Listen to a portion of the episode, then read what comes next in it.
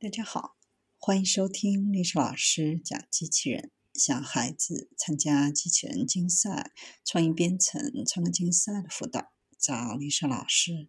欢迎添加微信号幺五三五三五九二零六八，或搜索钉钉群三五三二八四三。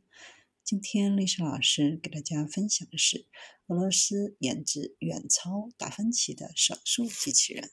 在俄罗斯，医疗和 IT 成为2020年突破性科技解决方案的主要动力。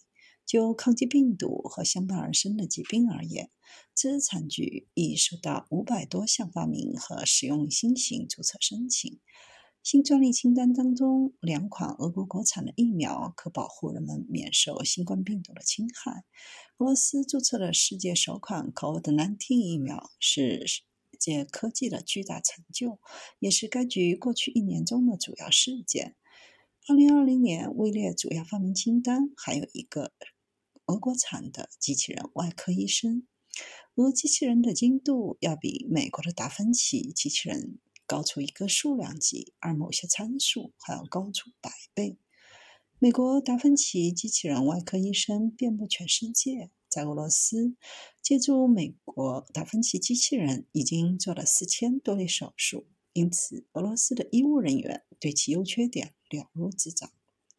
俄罗斯的工程师在对医生的期望进行研究后，得出的结论是：完善达芬奇已经没有什么意义，需要对机器人外科医生做结构完全不同的设计。各方努力联合研制的机械手，符合外科医生的主要需求。其中，数字系统的精确度是五微米，不同的医生均可使用。高精确度能够完成最为复杂的外科介入，同时对患者造成最低程度的创伤，损害临近器官的风险也能够降到最低。这一点在切除恶性肿瘤方面尤其重要。俄产手术机器人的重量要比美国的达芬奇轻五倍。机械手固定在手术台上，俄产的仪器更为精巧，必要的时候还可以在野外条件下使用，蓄电池能够让它支撑三个小时。